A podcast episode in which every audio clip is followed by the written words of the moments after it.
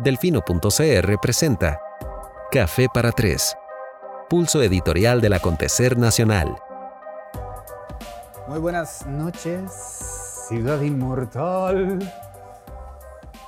Bienvenidos a la gira de la conciencia.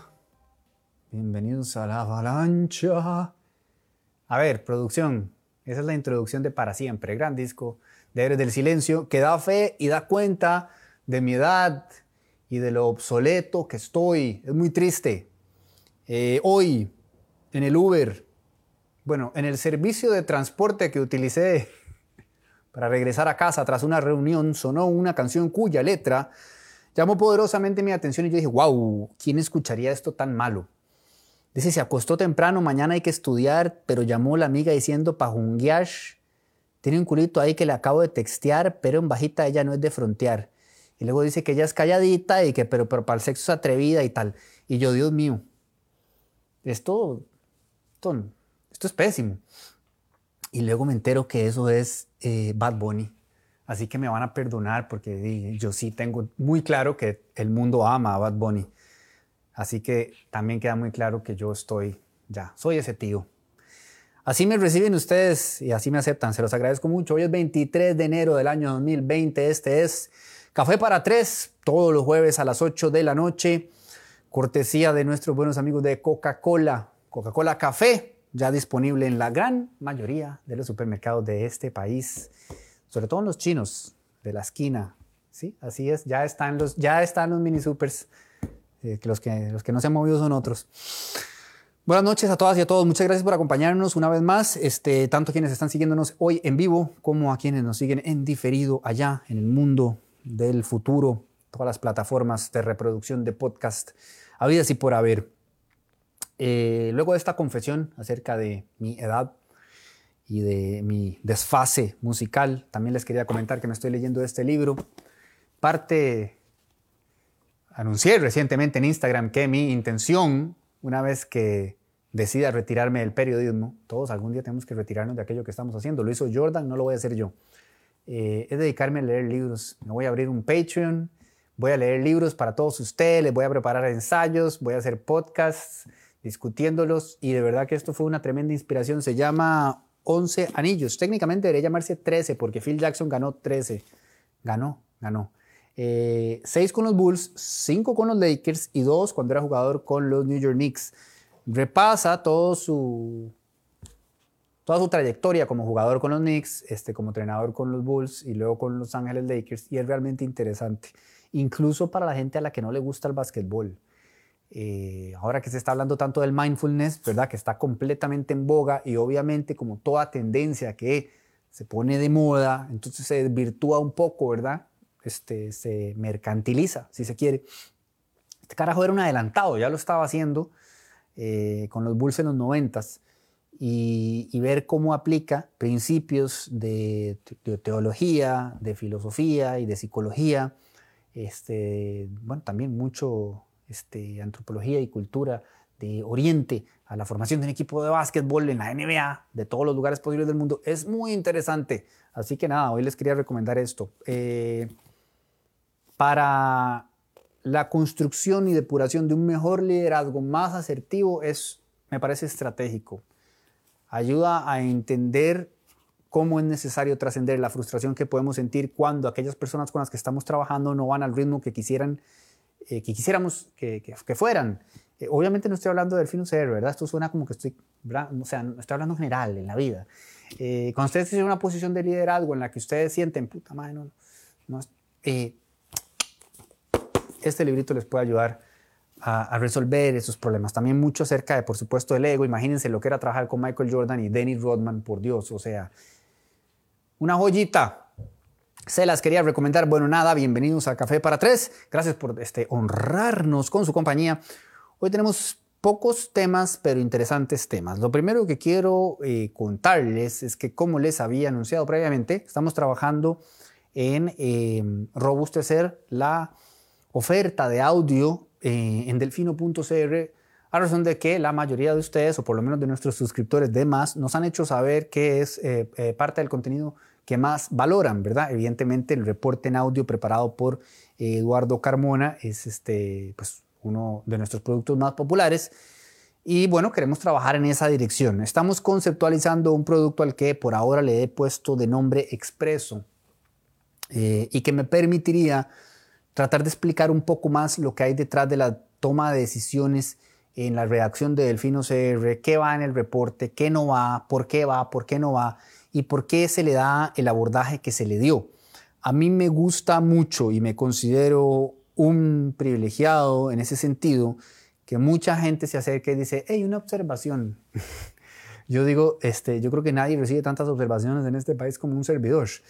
Eh, y lo aprecio mucho, porque siempre me permite ver las cosas desde otra perspectiva, más allá de que a mí no me interesa ser una persona que complace a todo el mundo. Eso para empezar es imposible. Y segundo, es traicionar la visión que uno tiene. Pero sí es interesante e importante este, apreciar otros puntos de vista, ¿verdad? A efectos de tener retroalimentación y, y hacer el esfuerzo de entender de dónde viene aquella persona, ¿verdad? Y por qué llega a la conclusión que llega. Y eso siempre me ha generado una inquietud porque quisiera tener más tiempo para poder celebrar conversaciones en persona con, estas, eh, con estos seres humanos, a fin de, también mm, hacer esto lo más transparente posible. Yo les he dicho, a mí me encanta que el New York Times abiertamente diga, esta es nuestra posición. Eh, y creo que eh, estamos lejos en Costa Rica de llegar a ese punto, pero se debería desmitificar toda esta absurdez de la famosa pseudo-objetividad, que la gente todavía no termina de entender qué significa, qué implica y, si existe o no existe dentro del periodismo. Nosotros hemos eh, reiterado en una y otra ocasión que nuestro compromiso es con la transparencia y que lo que nos interesa es que ustedes sepan de dónde les hablamos y que no hay una agenda oculta y que puedan contrarrestarla y cuestionarla cuantas veces quieran. En ese sentido, me gustaría pensar que este eh, ejercicio de expreso un poquito nos podría ayudar eh, en esa dirección a, tener efectos de, ofrecer una especie de rendición de cuentas y también un, un, digamos, una puerta abierta al racional detrás de. Porque evidentemente, tratándose de un producto tan nuevo, por supuesto que existen muchas distintas valoraciones de lo que es y de lo que hay detrás. Y a mí me gustaría que fuera lo más transparente posible para que reduzcamos las teorías de conspiración. Eh, y se entienda mejor qué estamos haciendo. ¿Por qué las noticias tienen un tono y el reporte tiene otro tono? Por ejemplo, eh, dónde empieza y dónde termina la información, dónde empieza y dónde termina la opinión, etcétera. Creo que podría ser un espacio valioso y que le podría dar un valor agregado importante al trabajo que venimos haciendo, de nuevo, a efectos de que sea más transparente y, de que haya más lo que llaman los famosos eh, norteamericanos accountability, rendición de cuentas tres ejemplos concretos. El del caso Ulate, el del diputado de Liberación Nacional. Alguna gente nos escribió y nos dijo que habíamos eh, sido excesivamente, eh, a ver, que lo habíamos golpeado mucho y que habíamos desacreditado demasiado rápido su versión de los hechos. Puedo entender esa percepción porque en efecto el enfoque del reporte fue pues no intentar desacreditar a Ulate, pero sí evidenciar que a nuestro entender y con la información que nosotros tenemos, su denuncia no tenía mayor sustento. ¿Ok? Entonces a mí sí me parece sano poder decir esto. Hay una valoración que se hace a nivel editorial cuando se toma la decisión del tono que va a llevar el reporte, que además el reporte siempre va a buscar un poco de irreverencia, de frescura, de instantaneidad. Va diferenciado de lo que se publica en las noticias durante el día. El reporte es otro tipo de producto y busca otro tipo de tono. Pero por supuesto que sí, desde el inicio toma una posición y es bastante evidente y clara. Eh, a veces existen elementos de información y ahí sí uno, solicita de su audiencia, eh, llámenlo complicidad del lector o bien voto de confianza, que uno se gana y que uno puede perder en cualquier momento.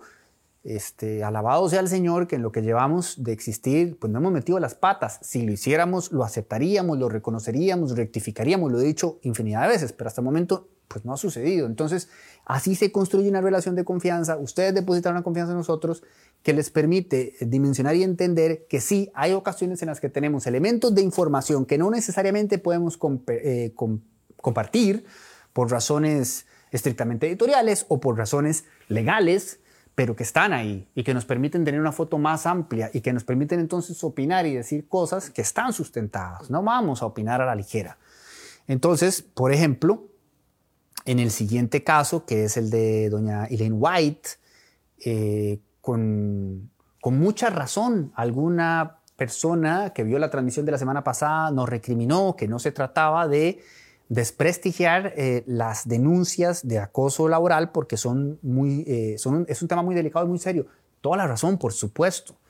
Este, y entiendo por qué se podría entender, perdón, por qué se podría inferir que iba por ahí eh, el editorial de la semana pasada. No es el caso. Este, por supuesto que es un tema serio y por supuesto que se deben de abordar con toda seriedad. Más bien tan es así que lo que yo procuro este, resaltar es precisamente la importancia del debido proceso y de, la rendición de cuentas y de la transparencia. Porque sí me parece que estamos perdiendo de vista que hoy día es muy fácil destruir a cualquier persona. Este, bueno, ya lo vamos a ver con el caso de, de, de Hannah Gabriel, ¿verdad? Este impresentable de Oscar Campos que dice, no sé en cuál página lo vi, lo que hice fue repostear lo que había visto en otras páginas para justificar todo lo que se dejó de decir de ella. Bueno, ese es el, ese es el, el, el marco referencial con el que estamos trabajando ahora. Es muy fácil, muy fácil este, golpear la reputación de una persona y el llamado que hice yo la semana pasada, que hago esta semana y que espero consistentemente hacer por el resto de mi vida es, ok, si tenemos elementos de prueba para cuestionar a alguien, presentémoslos, respetemos el debido proceso, este, manejémonos dentro del consenso que como sociedad hemos alcanzado, ¿verdad? Que hemos confiado, digamos, eh, la no anarquía en las manos del derecho, del Estado de Derecho. Si hay una denuncia, se hace y se toma con toda la seriedad del caso, pero no a la ligera, no por secreto, no por este, el basureo que no aterriza en nada, no, no el misterio, no las sombras, ¿verdad? Que es como parecieran operar y como definitivamente operaron muchas eh, de las actuaciones en torno a este caso en particular.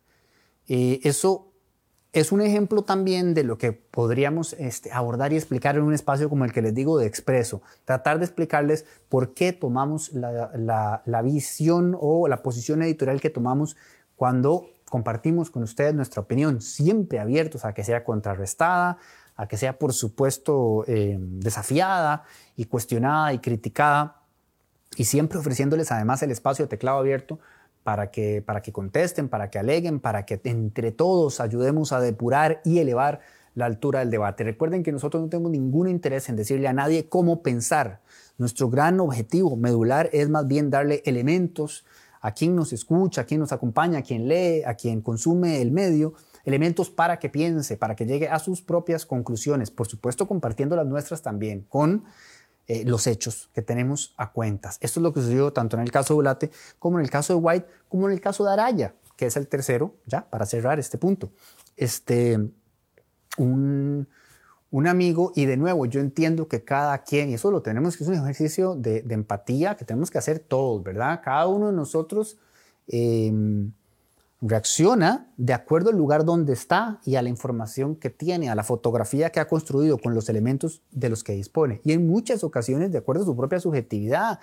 Si usted es a un partido político, es muy probable que eso va a permear el razonamiento al que usted llegue con respecto a lo que pasó con otro partido político. Este, hemos hablado de eso en otras ocasiones, en derecho eh, le llaman la cabeza del juez, ¿verdad? No se puede separar de su propio sesgo y su propio prejuicio. Todo eso hay que tenerlo claro cuando discutimos, porque nos ayuda a bajar las pasiones y a hacer un ejercicio de ponerse en los zapatos del otro y ver por dónde va el otro. Entonces, si una persona trabaja en el Tribunal Supremo de Elecciones o en el Poder Judicial o en la Caja Costarricense de Seguro Social, cuando le tocan su institución, lo va a ver desde otro lugar. Eh, hay que tratar de tener una visión periférica que nos permita entender de dónde viene cada quien y entonces tratar de conciliar un, punto de, encuentro donde se puedan entender ambas partes. En este caso, en particular, en lo que refiere a Araya, me decía que por qué habíamos tomado la decisión de, eh, digamos, titular sobre Araya, cuando en realidad fue Berenice Smith quien presentó eh, el dictamen que aparentemente daba cuenta de un eh, padecimiento de corte psiquiátrico, según comentaron ayer, eh, que le impide y este, enfrentar el juicio por lo menos durante un mes, ¿verdad? Entonces, bueno, en efecto, el juicio se suspendió y por tanto no se juzgará ni a Berenice, ni a Celso Gamboa, ni a Johnny Araya previo a las elecciones municipales. Es una pregunta completamente válida, ¿verdad? Digamos, fue, es otra acusada la que presentó aquello que finalmente logró el objetivo, que era un objetivo común. Este, y la respuesta es muy sencilla y es completamente transparente. No, no es una decisión tipo que podría hacerlo y otro medio podría así decirlo y ser completamente válido. Tipo, Araya es un nombre más llamativo que Berenice Smith. No, tampoco es un tema personal con Araya. Es que lo que sucedió es consistente con lo que él buscó durante todo el proceso, una y otra vez con distintos recursos, tanto ahí mismo, digamos, en, eh, en el organigrama del, juicio particular como en la sala este, constitucional inclusive. O sea, es decir, la defensa buscó de todas las maneras posibles impedir que el juicio se celebrara antes de las elecciones. Es decir, este era un objetivo que sí tenía y que él mismo reconoció y su abogado también, don Johnny Araya. O sea, no quería que el juicio se hiciera antes eh, de las elecciones. Entonces, de ahí que, aunque haya sido por otro lado, que a, mi cuentas es el mismo, eh, el, objetivo se consiguió. No fue a juicio antes de las elecciones. Un objetivo que además, eh, ven, ahí sí, con la información que, uno tiene, que a veces es un poquito más de la que puede dar por las razones que ya expliqué, pero es un objetivo que estaba claro desde el año pasado. O sea, había que hacer lo que fuera, hasta lo imposible, para que ese juicio no se llevara a cabo eh, antes de las elecciones. Y así fue. Y así fue. Y, todo by the book, ¿verdad? O sea, es legal, completamente legal. Se presentó un dictamen, listo, ¿no? Está en condiciones de enfrentar el juicio de doña Berenice y no hay juicio. Entonces, claro, todo esto no se puede poner en el reporte, pero nosotros tenemos siempre a bien que pregunten, que cuestionen y poder explicar y, por supuesto, eh, reconociendo que nuestra condición humana eh, podemos estar equivocados. Estas son decisiones que hay que tomar todos los días. En la redacción las tenemos que tomar. O sea, como bueno, Valorar inclusive si algo nos parece que es noticia o no. Y si ustedes eh, piensan que algo debió haber sido abordado siempre, eh, nos, pueden preguntar en caso de que no lo hayamos abordado y les daremos la explicación más honesta posible del motivo por el cual en consenso, porque generalmente estas discusiones se toman en equipo, eh, decidimos no, no darle difusión o pelota o espacio en el reporte, que además procuramos que esté, digamos que el reporte esté muy aterrizado en lo que en las tres usualmente tres o dos noticias más relevantes del día. Por ejemplo, el día de hoy creo que ha estado un poquito lento. Este, he pasado en reuniones y tal, no, no he podido consumirme mucho, pero hasta donde tengo entendido no ha habido ninguna noticia que uno diga, esa mañana va para el reporte. Em, dos temas más. Este, uno de ellos, bueno, por supuesto, creo que la mayoría de ustedes están al tanto de que don Jesús Ramírez eh, fue elegido presidente de la sala tercera. Y yo no sé si ya doña Zoila Bolio este, tuvo oportunidad en su espacio de control político de decir lo que ya nos compartió en Twitter, de que está profundamente decepcionada de las tres personas que fueron designadas por esta asamblea para ocupar eh, puestos vacantes en la sala tercera, porque recuerden que la sala tercera es la sala penal, ¿verdad?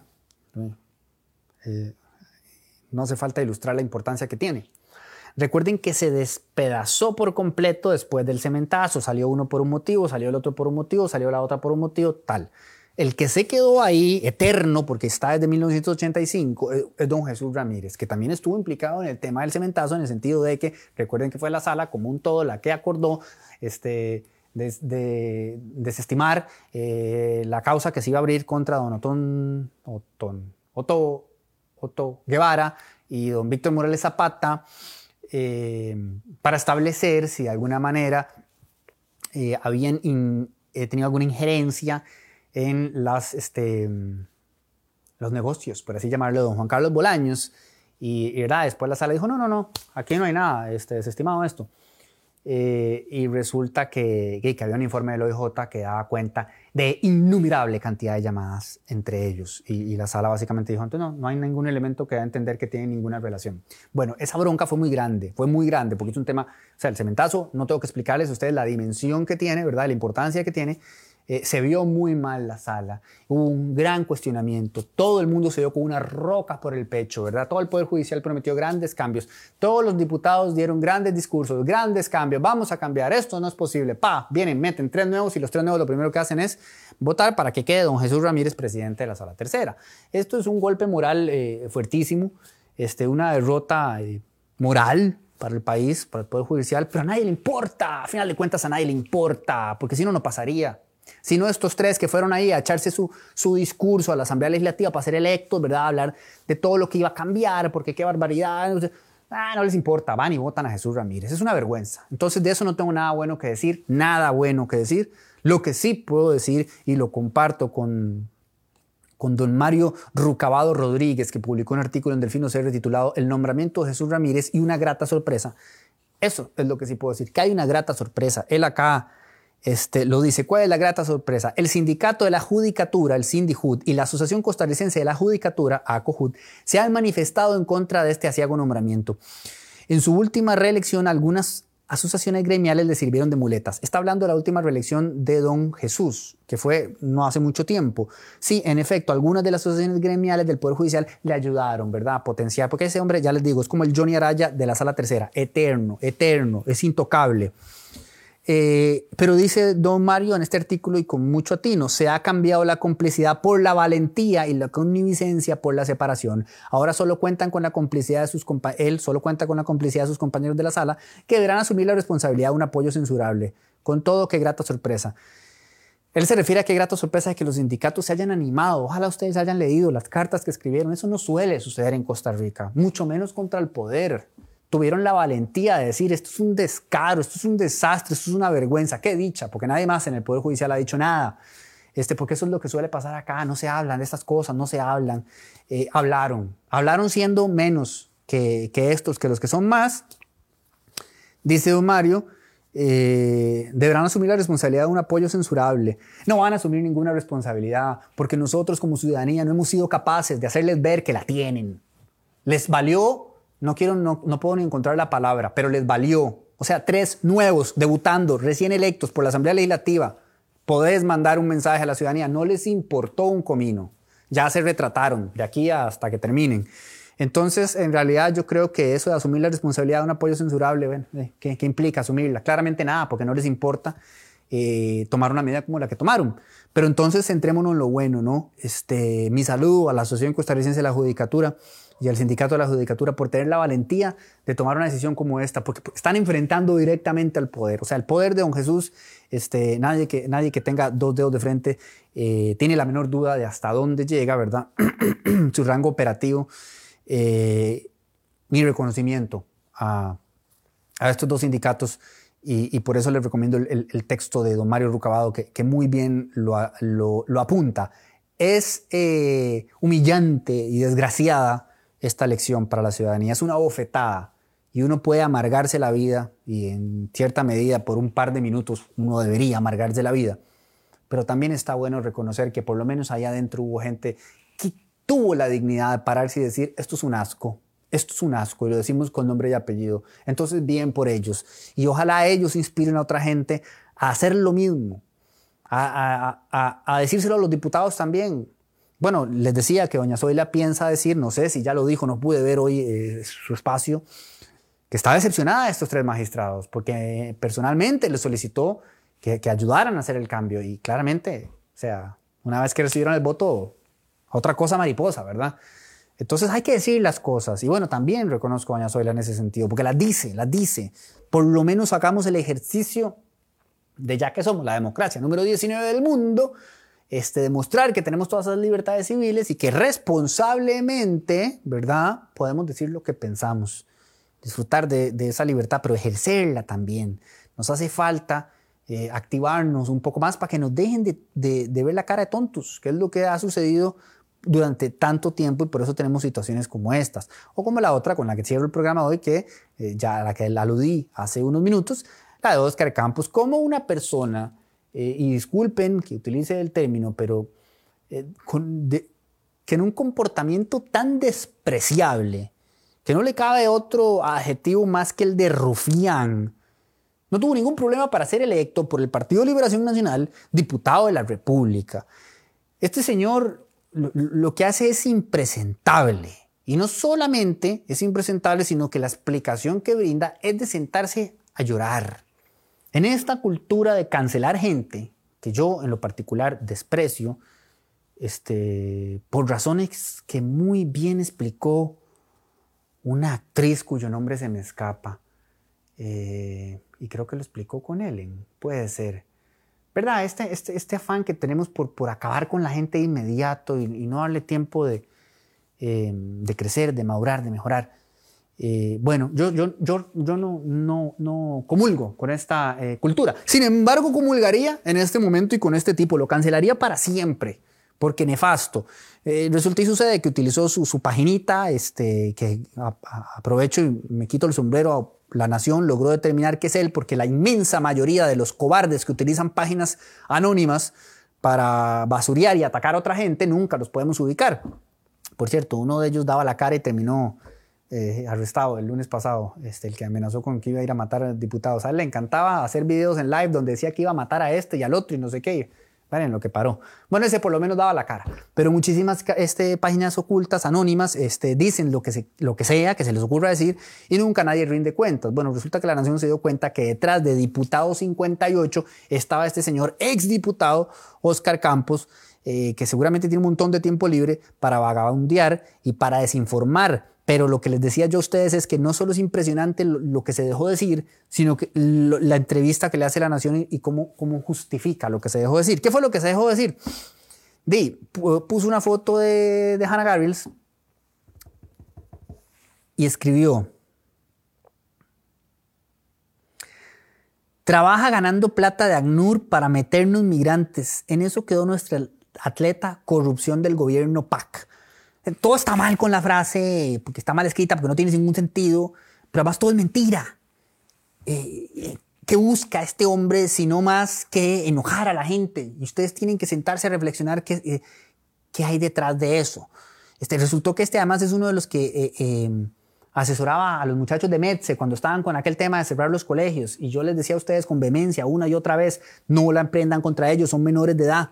Pero ¿quién los está asesorando? Este al que no sé qué palabra le cae, era uno de los que los asesoraba. Un mentiroso, un fariseo, un difundidor de noticias falsas, eh, un desgraciado, perdón, porque es que es el colmo entrarle a Hannah Gabriels con esto, es el colmo y además mintiendo. Y en todo caso, si recibiera plata de ACNUR, yo sería el primero en estar felicísimo.